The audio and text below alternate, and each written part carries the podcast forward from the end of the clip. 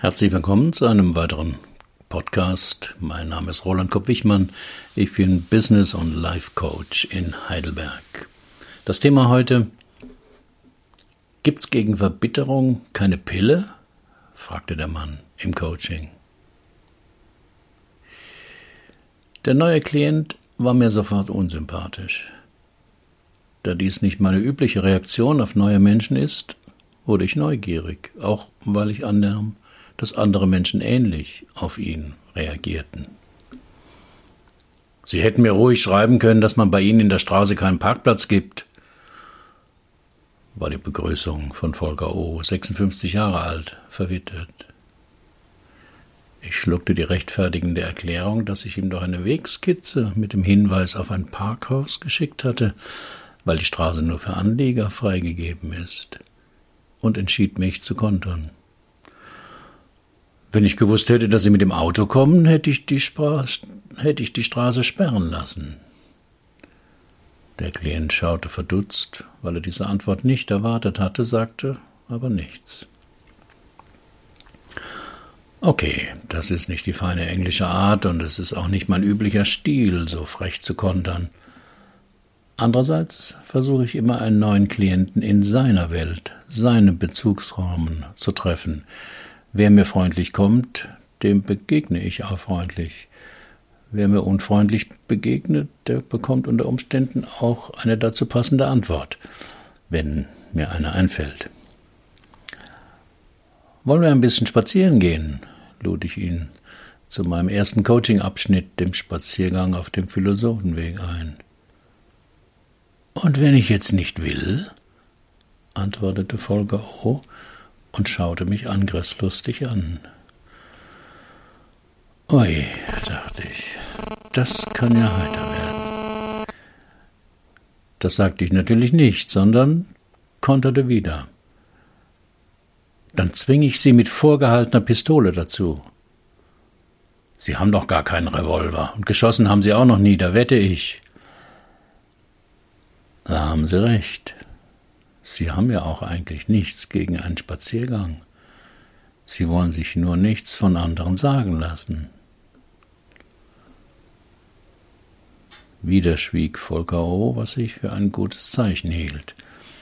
Und dann verließen wir die Praxis in Richtung Philosophenweg. In den ersten Minuten eines Coachings, so wie in jeder Beratungs- oder Therapiestunde, entfaltet der Klient sein inneres Szenario. Dafür aufmerksam und empfänglich zu sein, sagt einem viel über die innere Welt des anderen.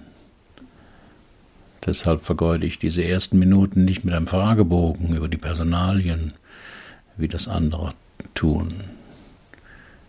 Der Klient ist unsicher in der fremden Umgebung und gestaltet den ersten Kontakt unbewusst.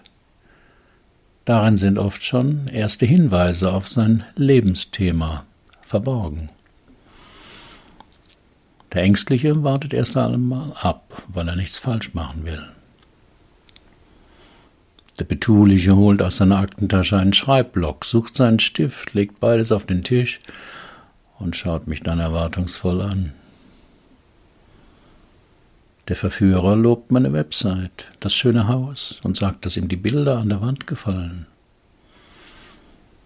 Der Überhebliche macht einen kritischen Kommentar über den Sessel und schaut meine Einrichtung an, als müsste er sie versteigern. Der Depressive sitzt zusammengesunken im Sessel, stöhnt und ruft Mitleid und Ärger im anderen wach. Der Pedantische erkundigt sich zuerst, wie das mit der Bezahlung des Honorars läuft. Mein neuer Klient startet mit einer Klage und einem Angriff. Auf meine Reaktion zieht er sich zurück und schweigt. Verbitterung entsteht, wenn Kränkungen schlecht verarbeitet werden können. Auf dem Spaziergang erfahre ich, welche schmerzlichen Erlebnisse Volker O. über die vergangenen 40 Jahre gemacht hatte. Es fing nach der Wende an, als ich zu Verwandten in den Westen zog und dachte, jetzt beginnt mein zweites Leben. In der DDR war ich Ingenieur für Automatisierungstechnik. Doch das wurde hier alles nicht anerkannt. Man bot mir an, meinen Abschluss nachdiplomieren zu lassen. Das fand ich schon eine Frechheit. Die Erfahrungen nach der Wendezeit haben viele Ostdeutsche auf eine Weise geformt, die für Westdeutsche kaum verständlich ist. Zum einen der Zusammenbruch des bisherigen Systems und sich zurechtfinden müssen in einem neuen politischen, wirtschaftlichen und gesellschaftlichen System. Wie viele andere Ostdeutsche war Volker O. erst einmal damit beschäftigt, das wirtschaftliche Erleben, Überleben für sich und seine Frau zu sichern. Statt blühender Landschaften verlor er dreimal seinen Arbeitsplatz. Die beworbene Umschulung erbrachte keine wirtschaftliche Besserung für ihn. In dieser Zeit war ich maßlos frustriert, verängstigt und verbittert. Mehrmals überlegte ich zusammen mit meiner Frau wieder zurückzukehren. Denn meine Kenntnisse, meine Lebensphilosophie, meine Werte, all das zählte im Westen nicht mehr. Ihr Wunsch zurückzukehren war vielleicht auch Ausdruck ihrer Hoffnung, in ihr altes Leben wieder zurückkehren zu können, oder? vermutete ich. Ja, genau, das war es eigentlich, aber schnell wurde mir klar, dass das auch eine Illusion war. Durch einen Bekannten aus der Heimatstadt, den er zufällig traf, ergab sich die Möglichkeit, sich gemeinsam selbstständig zu machen. Das klappte anfangs sehr gut. Ihre Dienstleistung war begehrt, aber die Wochen und Monate waren sehr arbeitsreich. Ich war schon immer ein sehr loyaler Mensch, haben wir wohl, mir wohl meine Eltern beigebracht. Und in der DDR gab es ja auch ein ständiges Anpassen an Normen und Werte. Das habe ich sehr verinnerlicht, dass man sich für andere oder ein gemeinsames Ziel einsetzt und alle seine Kräfte dem widmet.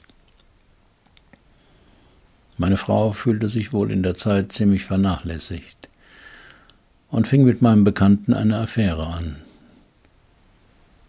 Da brach für mich zum zweiten Mal meine Welt zusammen.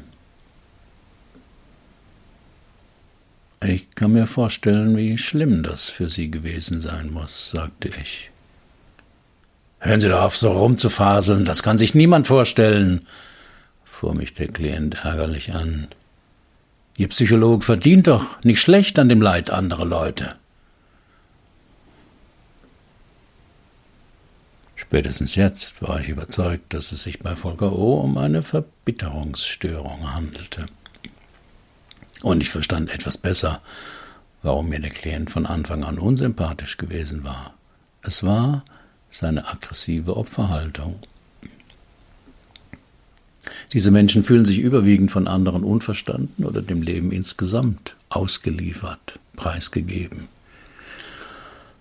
Sie hadern damit, dass das Leben ungerecht ist, Fast immer gibt es schmerzhafte Erlebnisse in der Vergangenheit, sei es, dass man eine schwere Krankheit und die Folgen eines Unfalls bewältigen musste, oder der Partner geht fremd oder trennt sich überraschend, oder im Beruf wird man degradiert, gemobbt oder gekündigt. Solche Erfahrungen sind unangenehm und nicht leicht zu verkraften. Doch die meisten Menschen kommen nach einiger Zeit damit zurecht und vielleicht auch gestärkt aus der Situation. Doch bei Verbitterten münden solche Verlusterfahrungen in ein Selbstbild als Opfer, das immer weiter ausgestaltet und zunehmend aggressiv nach außen vorgetragen wird. Wie leben Sie heute? fragte ich den Klienten in der Hoffnung, auf ein sachlicheres Thema kommen zu können. Beschissen, war sein kurzer Kommentar. Wie meinen Sie das? Meine Frau ist vor zwei Jahren plötzlich verstorben. Zu meinem einzigen Sohn ist der Kontakt abgebrochen, weil ich ihm nicht vorzeitig einen Teil seines Erbes auszahlen wollte. Das heißt, Sie leben ziemlich allein, oder? fragte ich vorsichtig nach. Keiner mehr da, den interessiert, was ich so mache, war die Antwort. Wie entsteht Verbitterung? Das Leben ist kein Ponyhof, ist die saloppe Umschreibung dafür, dass fast jeder Mensch Erfahrungen macht, die der Betroffene als ungerecht, negativ oder schmerzlich erlebt. Darunter fallen Scheidungen, Unfälle, schwere Krankheiten oder Todesfälle, aber auch Kündigungen. Sie zu bewältigen erfordert seelische Kraft und Zeit. Und meistens hinterlassen sie Spuren. Die meisten Menschen kommen früher oder später darüber weg, ziehen manchmal ihre Lehren daraus und verändern auch ihr Verhalten. Ganz anders reagieren die Verbitterten. Ihre Gedanken kreisen Monate oder Jahre lang um dasselbe auslösende Erlebnis. Sie versuchen damit fertig zu werden, indem sie sich von Menschen und dem Leben immer mehr zurückziehen. Menschen, die schwere Enttäuschungen oder Niederlagen erlitten haben, können auf zwei Arten negativ darauf reagieren. Erstens, sie werden depressiv, dann werden sie niedergeschlagen, traurig, einsam, ängstlich und ziehen sich zurück. Eine starke Antriebslosigkeit, Schlafstörungen und schnelle Ermüdbarkeit können dazukommen. Oder zweitens, sie werden verbittert.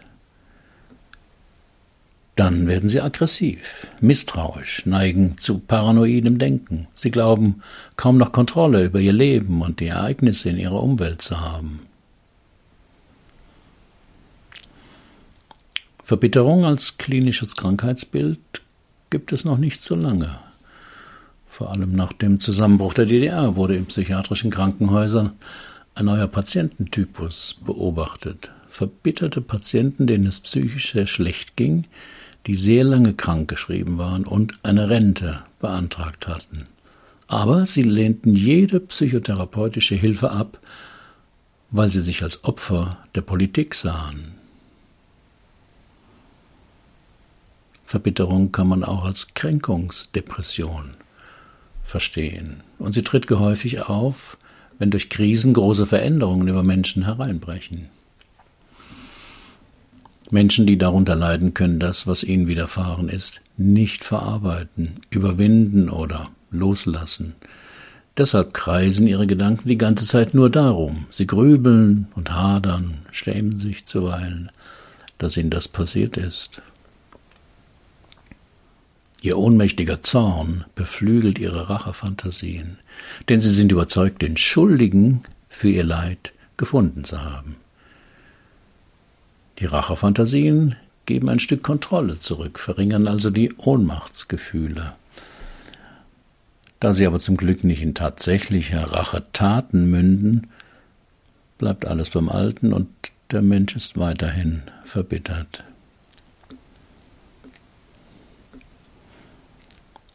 Wenn Verbitterung zum Familienerbe gehört. Rachefantasien sind der Versuch, Gerechtigkeit wiederherzustellen. Doch dabei wird übersehen, dass sich erlebtes Unglück nachträglich nicht ungeschehen machen lässt. Dafür belasten Wut und Verbitterung über das Geschehene vor allem einen selbst. Oft werden Denk- und Verhaltensweisen von den Eltern übernommen, denn an ihnen orientieren wir uns in Kindheit und Jugend am meisten. Dazu wollte ich mehr von Volker O. erfahren und fragte ihn, wie sind Ihre Eltern mit Schicksalsschlägen und Enttäuschungen umgegangen? Kann ich so nicht sagen. Sie mussten heiraten, weil ich unterwegs war, weil die Eltern meiner Mutter Druck machten. Bezeichnenderweise haben wir in Bitterfeld gelebt, und mein Vater war durch die Luftverschmutzung dort gesundheitlich immer stark beeinträchtigt. Er war trotzdem politisch ziemlich aktiv und machte bei der Werksleitung immer wieder Eingaben, die aber regelmäßig verschleppt oder nicht beantwortet wurden. Es gab viel Streit darüber zwischen meinen Eltern, weil meine Mutter meinte, er solle mit den sinnlosen Protesten aufhören. Das heißt, die hatten ein schweres Leben, ihre Eltern. Ja, und so hörte es auch auf, ihr Leben. Durch eine Lungenkrankheit wurde mein Vater mit 59 arbeitsunfähig und stellte mehrmals einen Ausreiseantrag. Der wurde natürlich wegen seiner politischen Arbeit immer abgelehnt. Er starb zwei Jahre später, meine Mutter drei Jahre später. Ich glaube, die waren auch ziemlich verbittert, denke ich, wenn ich jetzt so darüber rede. Mir fiel auf, dass ich immer noch nicht wusste, was Volker O von mir wollte, wozu das Coaching dienen sollte. Warum sind Sie hier? Was wollen Sie hier erreichen? Können Sie sich das nicht denken? war die ärgerliche Antwort. Ich nahm die Gelegenheit wahr, den Klienten mit seinem Verhalten zu konfrontieren sonst würde ich weiter auf meinem Ärger sitzen bleiben, was nicht gut für uns beide wäre. Wissen Sie, was mir in unserem Gespräch immer wieder auffällt? fragte ich, um die Aufmerksamkeit von Volker O zu bekommen.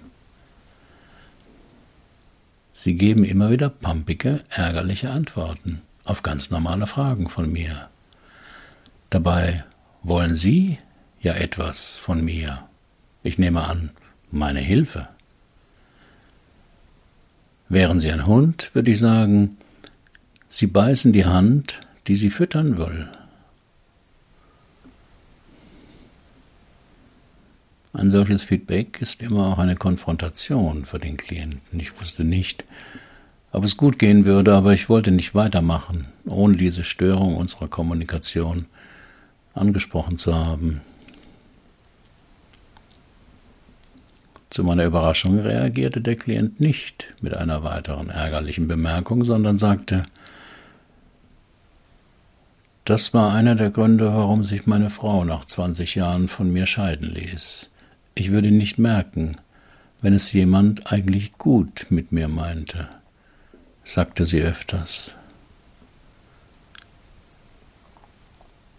Sie geben eben der Verbitterung in ihrem Leben einen großen Raum sodass auch andere Menschen, so wie ich heute, einen Schwall davon abkriegen. Vielleicht ist das ja ihre Art zu zeigen, wie sehr sie unter ihrer Verbitterung leiden. Der Klient dachte eine Weile über meine Bemerkung nach. Das nahm ich als positives Zeichen, dass er nicht gleich wieder verbal zurückschlug. Zurück zu Ihrer Frage, warum ich hier bin und was ich hier will. Ich denke, ich will meine Bitterkeit überwinden, weiß aber nicht, wie das gehen soll. Am liebsten wäre mir, dass Sie eine Pille für mich hätten.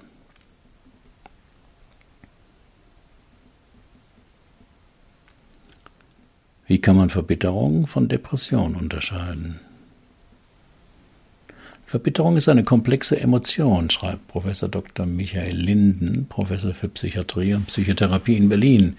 Wichtig sei die Abgrenzung der Depression, die man so ziehen könne. Wenn jemand hoffnungslos ist und denkt, dass er an seinem Zustand selbst schuld ist, ist er depressiv. Wenn jemand hoffnungslos ist und glaubt, dass andere daran schuld sind und ihm Unrecht widerfahren ist, dann geht es um Verbitterung. Anders als Menschen mit Depressionen sind sie nicht nur antriebslos, sondern auch ausgeprägt wachsam, bisweilen argwöhnisch. Sie leiden unter wiederkehrenden Erinnerungen an die erlebte Kränkung und geben sich Rachegedanken hin. Doch wie kommt man aus dieser destruktiven Spirale wieder raus? Professor Linden rät zur Weisheit und hat ein entsprechendes Konzept entwickelt. Dazu gehören Toleranz, Humor, Gelassenheit sowie die Fähigkeit, sich in das Gegenüber, das einen verletzt hat, hineinzuversetzen. Die Dinge weniger verbissen zu sehen und diese auch mal laufen zu lassen, ist auch ein wichtiger Bestandteil der Weisheitstherapie. So sinnvoll diese weisen Elemente sein mochten, meinem Klienten, würden sie jetzt und hier wohl nicht helfen. Deswegen wählte ich einen anderen Weg. Eine Pille gegen Ihre Verbitterung habe ich zwar nicht, aber ich habe eine andere Idee, was Ihnen helfen könnte. Und was wäre das? fragte mein Klient skeptisch. Sie brauchen jemanden, der Sie liebt? Mein Klient war verblüfft. Er wendete den Blick ab, weil ich nicht sehen sollte, dass er traurig wurde. Ich spürte, dass ich ihn erreicht hatte und dies die richtige Spur war. Sie brauchen jemanden, der Sie bedingungslos liebt. Machen Sie sich lustig über mich? fragte Volker O. misstrauisch. Nein, überhaupt nicht. Aber in meinem Alter finde ich doch niemanden mehr. Wer interessiert sich schon für einen alten, verbitterten Mann? Und mit meiner schmalen Rente kann ich auch jemand nicht viel bieten. Stimmt. Ich glaube, auf dem Partnermarkt sind ihre Chancen nicht allzu groß. Und wie soll ich dann jemand finden, der mich liebt? Sie brauchen einen Hund, sagte ich. Damit Coaching wirkt, muss es unter die Haut gehen, muss es die Gefühle des Klienten erreichen. Das klappt nicht mit klugen Theorien oder aufbauenden Sprüchen.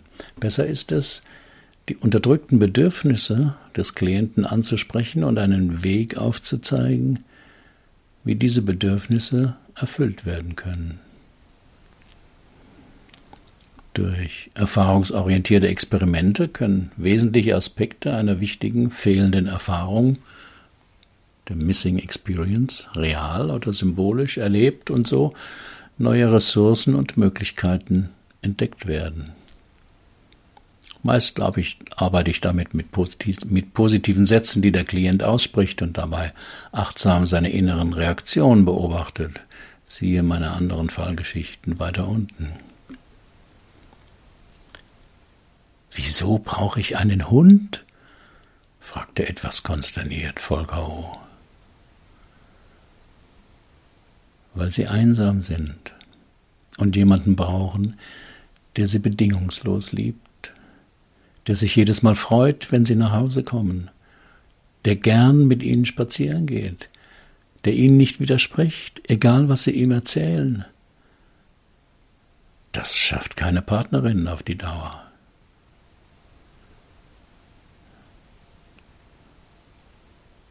Wissen Sie, dass ich mal einen Hund hatte? Als ich zehn war, lief er uns zu und ich durfte ihn behalten. Und wie war das so mit dem, wollte ich wissen? Genauso, wie Sie es beschrieben haben.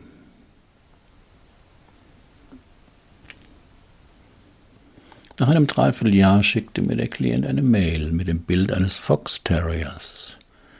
Er hieße Jello, wie der gleichnamige Film von Walt Disney. Er habe ihn aus dem Tierheim geholt und hätte da seitdem keine Zeit mehr für trübe oder bittere Gedanken. Mit dem Hund müsse er viel an die frische Luft, lerne dort auch immer wieder neue Menschen kennen, was schön sei. Und dass er jetzt für jemanden verantwortlich sei, gefalle ihm gut. Ich schrieb ihm zurück, dass Hunde bekanntermaßen eben die besseren Menschen seien. Und zwar aus drei Gründen. Sie urteilen nicht, sie lieben bedingungslos und sie leben immer im Hier und Jetzt. Da bliebe einfach kein Platz für Verbitterung.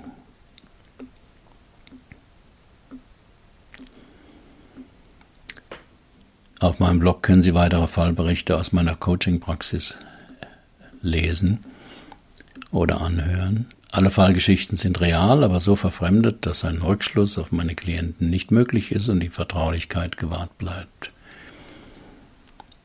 Haben Sie auch ein Problem, das Sie bisher nicht lösen konnten? Dann buchen Sie auch ein 3-Stunden-Coaching oder Buchen Sie mein Einzelseminar Lebensthemen klären. Derzeit nur online. Wir finden die Lösung dort, wo Sie noch nie gesucht haben. Sind Sie Coach oder arbeiten Sie intensiv mit Menschen und wollen lernen, auch so zu coachen? Ich biete eine Fortbildung an. Alle Informationen dazu auf meinem Blog. Hat Ihnen auch einmal ein Tier im Leben geholfen? Wenn Sie wollen, schreiben Sie einen Kommentar auf meinem Blog dazu. Herzlichen Dank für Ihre Aufmerksamkeit. Bis zum nächsten Mal.